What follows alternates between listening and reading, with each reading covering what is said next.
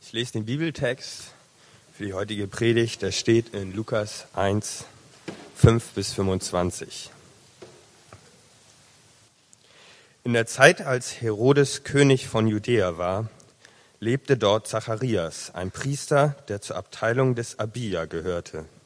Seine Frau stammte wie er aus dem Geschlecht Aarons. Sie hieß Elisabeth.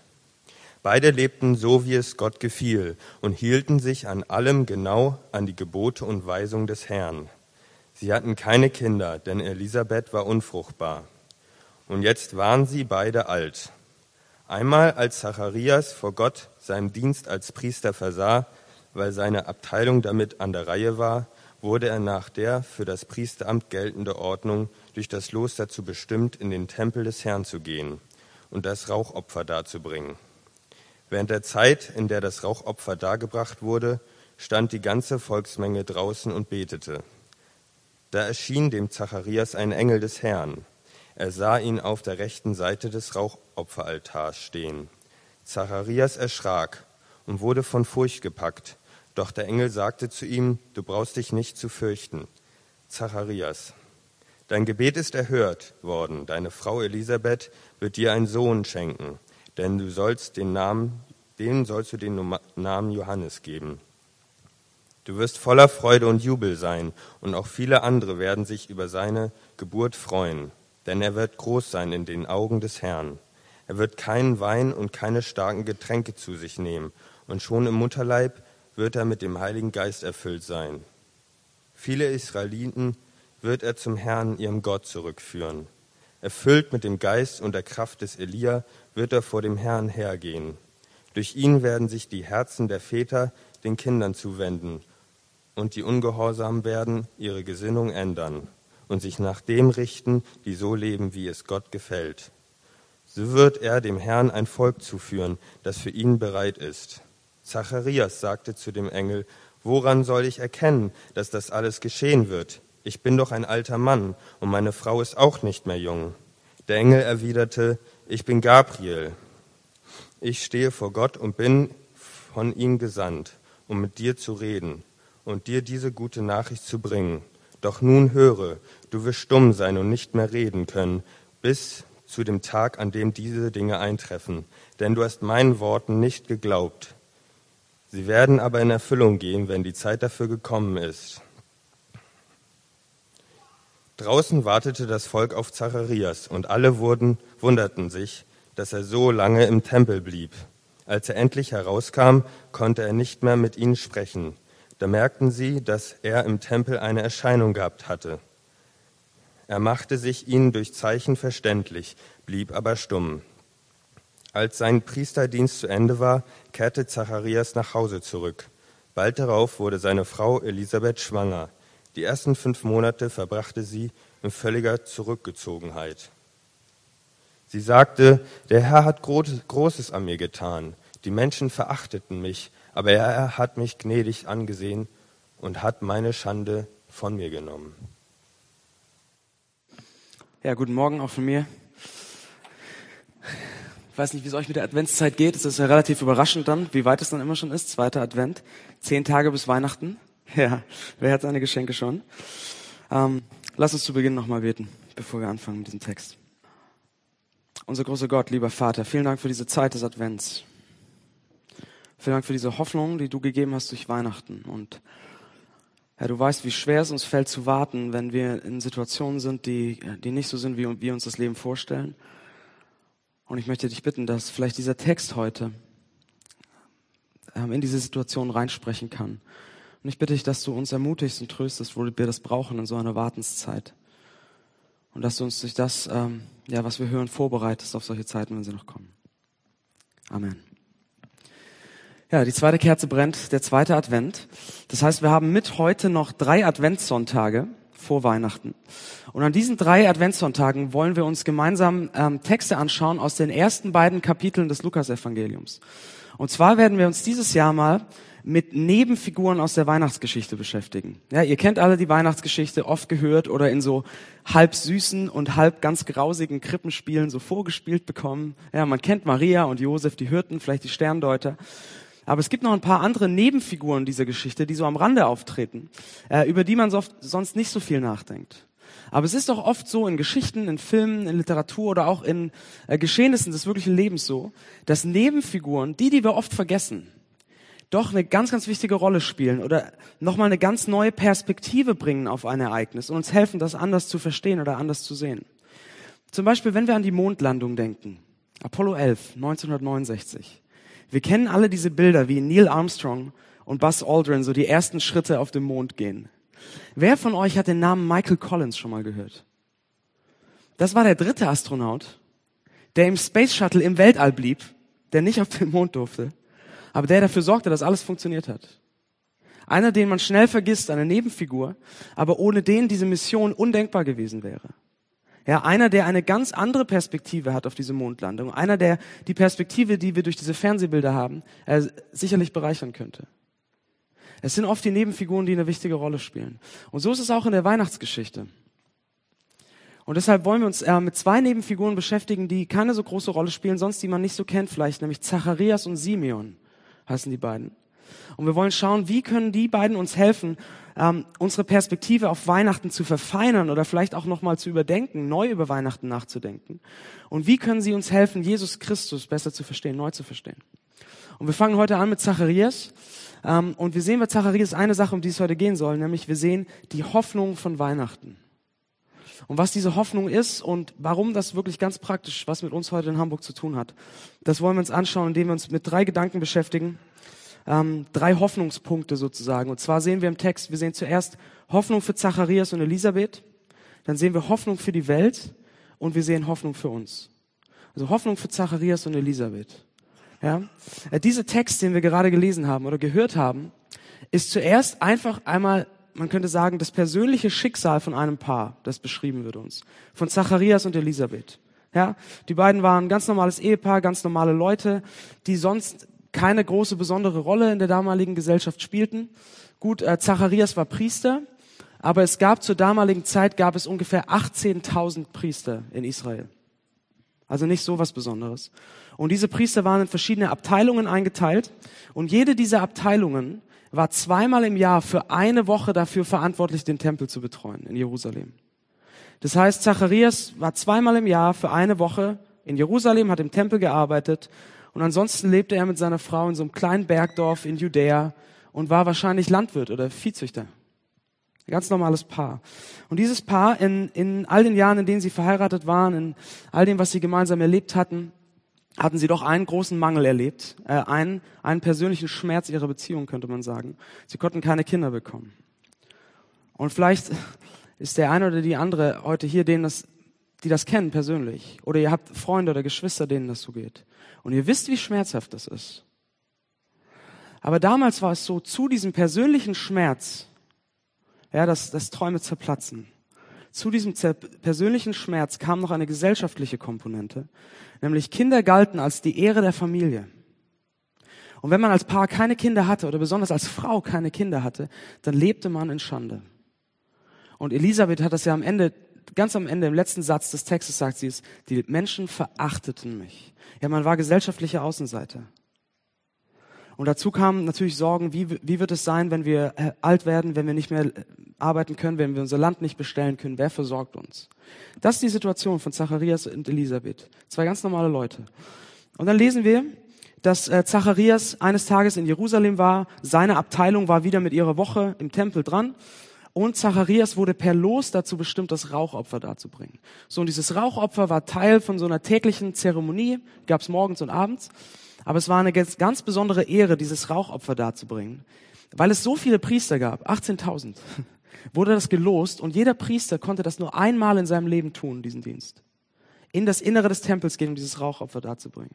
Das heißt, wir haben hier den absoluten Höhepunkt von Zacharias Karriere als Priester. Und in diesem Höhepunkt, in diesem ganz besonderen Moment, lesen wir hier, erscheint ihm ein Engel, der sich als Gabriel vorstellt und verspricht ihm einen Sohn. So, und ich weiß, bei manchen von euch ist das so. Sobald dieser Engel hier auftaucht, wird so ein Stück weit so ein Haken hinter die Geschichte gemacht. Ja, okay, Weihnachtsgeschichte hat ja sowieso so ein bisschen was Legenden und Mythenhaftes irgendwie. Und das bestätigt das ja nur nochmal, oder? Eine Engelserscheinung. Ja, Schublade, Mythos, Legende auf, Geschichte rein, Schublade zu, abgehakt. Aber lasst uns da kurz mal drüber nachdenken. Es ist so, wenn wir heutzutage, wir sind so geprägt, dass wenn wir einen Text lesen, in dem irgendetwas Übernatürliches vorkommt, wie so eine Engelserscheinung, ähm, dann führt uns das fast reflexartig, kann man sagen, dazu, diesen Text als Legende abzutun, zu sagen, das kann nicht historisch sein, das muss Legende sein, weg. Aber das Spannende ist, direkt vor dieser Geschichte, ja, diese Geschichte steht in Lukas 1, Vers 5 bis und so weiter, in den Versen Lukas 1, 1 bis 4, schreibt Lukas einen Prolog sozusagen zu seinem Evangelium. Und in diesem Prolog erklärt er sein Selbstverständnis als Autor. Und er sagt, ich bin allem gründlich nachgegangen, ich habe mit allen Augenzeugen gesprochen und das ist mein Bericht. Lukas stellt die Behauptung auf, dass er einen historischen Bericht verfasst. So, und dann kommt diese Geschichte und wir lesen von dem Engel und sagen, schön und gut, lieber Lukas, aber das kann nicht sein, das, das können wir nicht akzeptieren. Und die Grundlage für unseren Einwand, dieser Einwand, das kann nicht sein. Die Grundlage für diesen Einwand ist etwas, was man als äh, Prinzip der Analogie bezeichnen könnte. Ja, wir sagen, etwas kann nicht wahr sein, etwas kann nicht passiert sein, wenn wir keine Analogie dafür haben. Ja, wenn wir sowas nicht schon beobachtet haben. Ich meine, wir sagen heute, oder unsere Wissenschaft funktioniert so. Wir sagen, wissenschaftlich erwiesen und damit möglich oder im Sinne unserer Vorstellungskraft ist etwas, wenn es unter ähnlichen Bedingungen experimentell immer wieder wiederholt werden kann. Oder wenn es unter ähnlichen Bedingungen und Voraussetzungen in der Natur zum Beispiel immer wieder beobachtet werden kann. Dann ist etwas erwiesen, dann ist etwas möglich. Ja, davor ist es Theorie sozusagen. Und ähm, das Spannende ist jetzt hier, wir sagen Engelserscheinung, wir haben keine Analogie dafür. Es kann nicht sein. So, das Spannende an diesem Bericht ist jetzt, die Bibel beansprucht überhaupt nicht, dass die Weihnachtsgeschichte etwas Normales, Alltägliches ist, das sich immer wiederholt und das deswegen auch Phänomene mit sich bringt, die wir immer mal wieder beobachten können. Nein, die Bibel sagt, an Weihnachten passiert etwas, das so außergewöhnlich ist, so ungewöhnlich, Nämlich Gott selbst wird Mensch in Jesus Christus, etwas, was es davor nie gegeben hat und etwas, was es danach nie wieder geben wird. Etwas, was so außergewöhnlich ist, was so ungewöhnlich ist, dass es sich jeder Analogie entzieht im Prinzip. Es gibt nichts Vergleichbares. Und deshalb, wenn wir glauben, dass an Weihnachten tatsächlich Gott Mensch wird in Jesus Christus, dann ist so eine Engelserscheinung eigentlich kein Problem, oder? sondern die eigentliche Frage, die wir uns stellen müssen, wenn wir herausfinden wollen, ist das jetzt historisch oder ist das Legende, ist, was denken wir über Weihnachten? Denken wir, dass an Weihnachten glauben wir, dass tatsächlich Gott Mensch wird in Jesus Christus? Das ist die Frage. Das ist die Frage, an der wir uns reiben müssen, wenn wir uns fragen, ist das historisch oder Legende? So, kleiner Ausflug. Wir kommen zurück zu Zacharias. Zacharias steht im Tempel.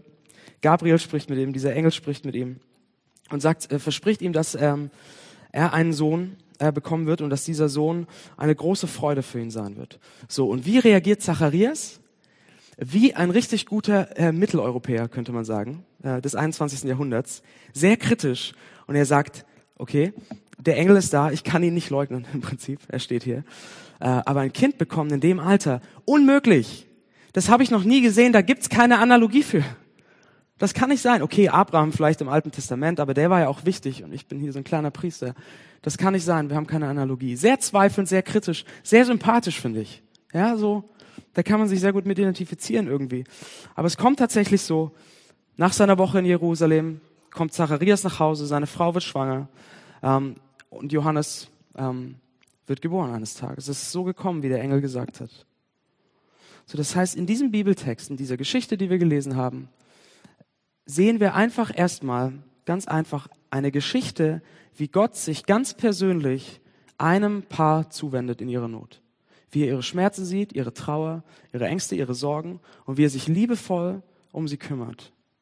Wir sehen diese Geschichte, wie Gott einem alten Paar Hoffnung gibt, einem Paar, das sicher schon oft in ihrem Leben daran gezweifelt hatte, ob Gott sie nicht doch vergessen hatte. Das sehen wir erstmal. Hoffnung für Zacharias und Elisabeth. Und vielleicht ist dieses Gefühl, ähm, ob Gott einen nicht doch vergessen hat, vielleicht ist das ein Gefühl, das ihr kennt, vielleicht ist es ein Gefühl, das ihr gerade so ein bisschen mit euch rumtragt, ähm, weil so vieles in eurem Leben auszusagen scheint, dass Gott euch doch vergessen haben muss, so wie die Dinge gerade laufen. Was machen wir damit? Lasst uns, lasst uns weiter in den Text schauen, weil dann sehen wir, wie diese Hoffnung, die sich erstmal jetzt auf Zacharias und Elisabeth beschränkt, ein Paar, das Hoffnung bekommt, wie diese Hoffnung immer und immer größer wird und schließlich so groß wird, dass sie jeden von uns heute in Hamburg hier mit einschließt.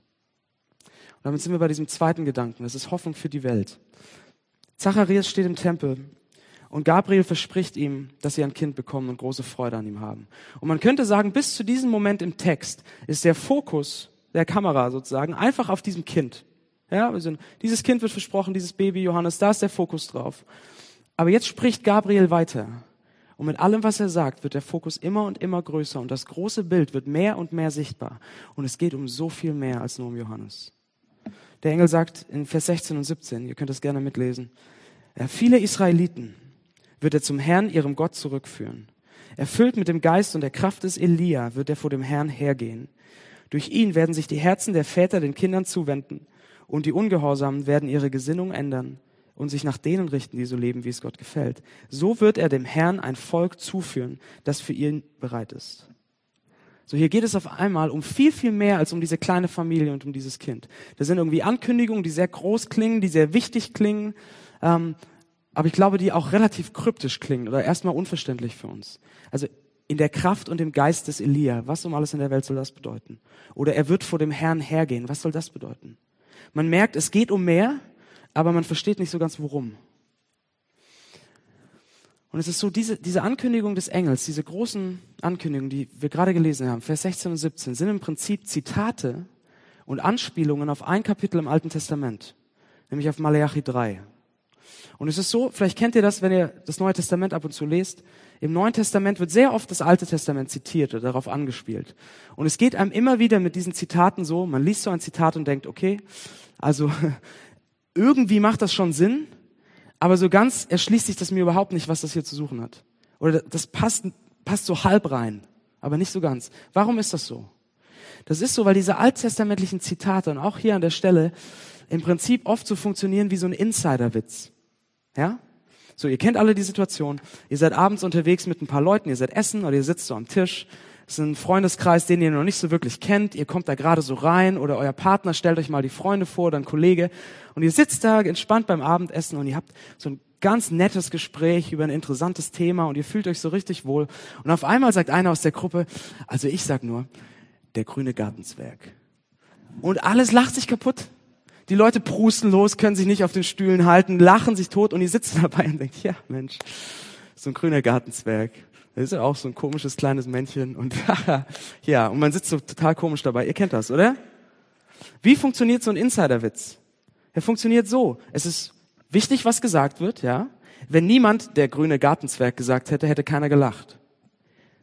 Aber entscheidend ist nicht das, was gesagt wird, sondern entscheidend ist der Kontext und der Subtext sozusagen, der dadurch hervorgeholt wird. Zum Beispiel die Erinnerung an irgend so ein Ereignis mit einem grünen Gartenzwerg. Und dann kann dieser Zwerg auf einmal saukomisch sein, weil es einen Kontext gibt, der dahinter steht. Und genauso funktionieren diese Zitate aus dem Alten Testament oft. Es ist wichtig, was gesagt wird, ja, aber genauso wichtig und entscheidend ist, was für ein Kontext wird dadurch hochgeholt? Was für eine Erwartung, was für ein Konzept, was, was ist der Kontext der Stelle im Alten Testament? Das spielt oft eine ganz entscheidende Rolle. Und so ist das hier auch. Deshalb lasst uns kurz fragen, was steht denn in Maleachi 3, der hier zitiert wird und angespielt wird? Was steht da denn? In Maleachi 3 steht eine Frage im Raum. Und diese Frage ist, ja, wo ist Gott denn jetzt? Mit all dem, was wir sehen, was um uns herum passiert. Wo ist Gott denn? Hat er uns vergessen? Wo ist er? Und dann antwortet Gott in Maleachi 3, Vers 1 und sagt, siehe, ich will meinen Boten senden, der vor mir her den Weg bereiten soll. Und dann wird kommen zu seinem Tempel der Herr, den ihr sucht. Das heißt, Gott, Gott sagt, ich selbst werde kommen. Ich selbst werde kommen und mich um mein Volk kümmern. Aber bevor ich komme, schicke ich einen Boten. Einen Boten, der alles vorbereitet auf mich. Einen Boten in der Kraft des Elia. Und in dem Kapitel in Malachi 3 sehen wir dann, was das bedeutet. Nämlich, der so handelt wie Elia. Elia war ein Prophet im Alten Testament. Der die Menschen zu Gott zurückruft. Sie auffordert, sich Gott wieder zuzuwenden. Dieser Bote wird kommen und dann beschreibt Gott in Malachi 3, wie es sein wird, wenn er selbst kommt. Er sagt, Ich werde mein Volk, wenn ich komme, ich werde sie prägen und wunderschön machen. Meine Beziehung mit ihnen wird perfekt sein. Ich werde die Ungerechtigkeit dieser Welt zum Ende bringen. Witwen und Waisen werden nicht mehr unterdrückt werden. Es wird dem Volk materiell und physisch gut gehen. Sie werden Heilung erfahren. Das Zerbrochene wird wieder ganz, die Wunden geheilt. Zwischenmenschliche Beziehungen werden neu. Und dann, schöner Satz, und mein Volk wird sich freuen und springen wie junge Kälber, die man aus dem Stall lässt. Das ist das Bild in Malachi 3. Gott sagt, ich werde kommen und dann werdet ihr all das erleben, umfassendes Wohlergehen, absolute Freude, gekittete Beziehungen, geheilte Wunden, umfassendes Wohlergehen, komplette Freude. Wann? Wenn ich komme. Und damit, mit diesem Kapitel, endet das Alte Testament. Und diese Erwartung steht im Raum, diese Hoffnung steht im Raum, diese Spannung steht im Raum. 450 Jahre lang. Und dann steht Gabriel im Tempel und sagt zu Zacharias im Prinzip Folgendes. Zacharias, es geht los. Jetzt geht es los. Der König kommt. Und dein Sohn wird dieser Bote sein. Und hier haben wir auf einmal eine Hoffnung, eine Geschichte, die so viel größer ist als das persönliche Schicksal dieser kleinen Familie. Eine Hoffnung, die so viel größer ist, eine, man könnte sagen, eine universale Hoffnung. Der König kommt und er fängt an, alles wieder gut zu machen. Eine Heldengeschichte im Prinzip, wie so ein Epilog. Es geht los. Und das ist so viel anders, als wir, äh, wie wir heute oft Weihnachten feiern oder Weihnachten sehen. Und auch wenn ihr Christen seid und Weihnachten vielleicht sehr ernst nehmt, ist es, lass uns doch mal ehrlich sein, ist doch für uns genauso. Wir gehen in den Gottesdienst, wir schauen uns ein nettes Krippenspiel an, so ein bisschen Besinnung, wir freuen uns auf Geschenke, wir kommen mal ein bisschen zur Ruhe. Wir singen Stille Nacht, Heilige Nacht und beschreiben Jesus als den holden Knaben im lockigen Haar. Das ist alles so weich und so so lieb und so emotional. Und was haben wir hier? Der König kommt und er fängt an, alles gut zu machen. Eine universale Hoffnung.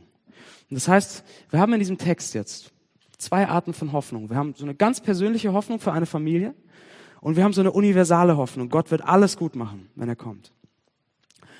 Und wenn wir diese beiden Hoffnungen zusammennehmen, dann haben wir unsere Hoffnung dann finden wir die Hoffnung von Weihnachten. So was meine ich damit. Lass uns zum dritten und zum letzten Gedanken kommen. Der Text hier zeigt uns die Hoffnung von Weihnachten. Er zeigt uns nämlich zum einen, wenn Gott kommt, wenn der erwartete König und Retter kommt, fängt er an, alles gut zu machen. Es kommt derjenige, der das große Bild wieder gerade rückt, sozusagen. Aber wir sehen auch, wie Gott sich in dieser großen Geschichte, die er malt, dem ganz persönlichen Schicksal von Zacharias und Elisabeth trotzdem zuwendet wie er sie trotzdem sieht.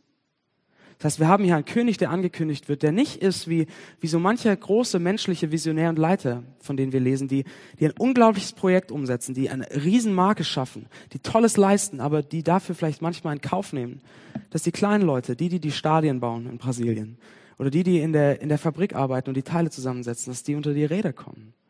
Nein, so, wir haben hier einen Leiter, wir haben einen König, wir haben einen Visionär, der das größte Projekt angeht, die Wiederherstellung der Welt der das größtmögliche, größtmöglich Denkbare möglich macht, aber der jeden einzelnen Blick hat, der die Sorgen und die Nöte des Einzelnen nicht vergisst.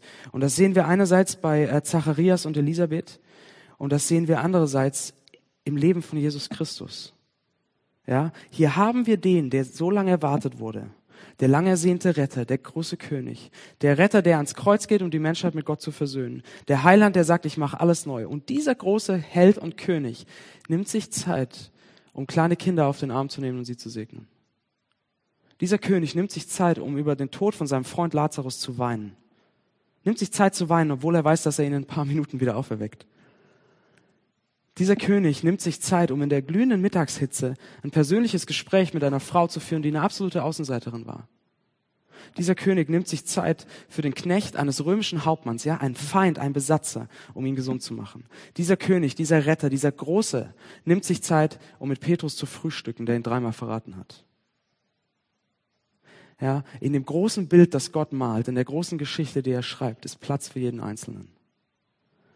Jesus nimmt sich Zeit für diese Leute und er nimmt sich Zeit für uns. In der großen Geschichte Gottes, in dem Großen, was er verfolgt, an Weihnachten, am Advent ist Platz für euch. Er sieht euch, er sieht dich, er sieht, er sieht deine Nöte, er sieht deine Sorgen, er sieht deine Ängste. Und das ist diese Hoffnung von Weihnachten. Das ist unsere Hoffnung. Denn wenn Jesus gekommen ist, als dieser große Retter, der alles neu macht, aber dieser große Retter auch mich ganz persönlich im Blick hat, dann gibt es Hoffnung in jeder Situation. Dann gibt es Hoffnung für unsere zerrütteten Familien. Dann gibt es Hoffnung im Angesicht von Existenzangst. Dann gibt es Hoffnung in Trauer und Leid. Dann gibt es eine Hoffnung, die, jede, die sich vor jede Hoffnungslosigkeit stellt. Dann gibt es eine Hoffnung, die jedem Zynismus ins Gesicht lacht. Wir finden eine eine Grundlage für ganz persönliche Hoffnung im Leben von jedem Einzelnen von uns, in all unseren Nöten und Sorgen, wenn wir diese persönliche Komponente von Weihnachten sehen. Dass derjenige, der anfängt, alles neu zu machen, auch mich im Blick hat. Aber es fällt uns oft so schwer, diese persönliche Komponente zu sehen. Manchen von euch fällt es vielleicht gar nicht schwer. Die sehen das sehr, sehr gerne, diese persönliche Komponente. Aber anderen fällt das schwer. Und es gibt zwei Arten und Weisen sozusagen diese Grundlage für feste persönliche Hoffnung zu verlieren oder an ihr vorbeizugehen. Dieses, dieses Persönliche nicht zu erleben. Und da, es gibt eine säkulare Variante und eine christliche. Und die säkulare funktioniert so. Wir, wir können die Weihnachtsgeschichte aus einer säkularen Weltsicht her einfach als Legende abtun. Als, als Tradition, als Mythos, aber eben nicht als mehr. Aber was wir damit tun ist, wir geben die Grundlage für eine persönliche Hoffnung auf. Denn wenn wir das tun, wir sagen, das hat nichts mit mir zu tun. Das ist Legende. Was, Leute, worauf können wir noch hoffen? Und ich frage das jetzt nicht zynisch, sondern ich frage das ganz ehrlich. Worauf können wir hoffen? Ich glaube auf drei Dinge. Wir können auf uns selbst hoffen, auf unsere eigene Kraft. Dass unsere Kraft, unsere Fähigkeiten, unsere Ausdauer ausreicht, um unsere Situation zu verändern. Und wir können hoffen auf die Menschen um uns herum, unsere Freunde, unsere Kollegen, diese Gesellschaft, dass wir es zusammen schaffen, die Welt zu verändern und damit unsere Lage auch zu verbessern. Und wir können hoffen auf den technologischen Fortschritt. Dominik hat es vorhin kurz gesagt. Wir können hoffen, dass der Fortschritt unser Leben besser macht und die Übel dieser Welt beseitigt.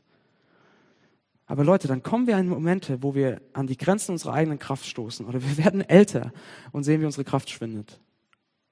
Dann werden wir von Menschen enttäuscht und dann sehen wir, dass die Leute, von denen wir uns erhofft hatten, dass sie die Welt mit uns verändern, im Prinzip dazu beitragen, dass die Welt so ist, wie sie ist. Und dann sehen wir, wie Fortschritt unser Leben vereinfacht und manches Leiden lindert, aber wie er es trotzdem nicht schafft, Trauer, Leid, Einsamkeit, Verzweiflung, Enttäuschung wegzunehmen. Und was bleibt uns dann? Und ich glaube, die Sache, die uns bleibt in unserer Gesellschaft, ist, ist Zynismus. Wir, flüchten, wir flüchten uns in unseren Zynismus, in unsere zynischen Bemerkungen, in einen Galgenhumor. Aber wir haben keine Grundlage für eine persönliche Hoffnung, dass wir sagen, diese Sache könnte sich wirklich verändern in meinem Leben. So, es gibt aber auch noch, hm, es gibt auch noch eine christliche, eine sehr christliche Variante so, sogar, diese persönliche Hoffnung für mich zu verlieren. Und die funktioniert so. Vielleicht kennt der eine oder andere die ist. Man beschäftigt sich mit Jesus, ganz ernsthaft, mit dem Evangelium, mit Weihnachten. Man versucht theologisch und philosophisch das große Bild zu bekommen. Man versucht zu verstehen, was bedeutet es, dass Jesus der Ursprung und das Ziel der Welt ist? Was heißt es, dass er Retter der Welt ist? Was heißt es, dass er alles neu macht? Wo ist die große Linie in der Bibel? Aber man hat kein persönliches Erleben und Empfinden der Güte und Liebe Gottes für einen ganz persönlich in seiner eigenen Situation. Kennt ihr das? Weil man nur noch das große Bild sieht weil man nur noch sieht, wie Jesus für die ganze Welt kommt, aber nicht mehr sieht, wie er auch für mich kommt. Weil wir nur noch sehen, wie er sich um das große Ganze kümmert, aber nicht um mich persönlich.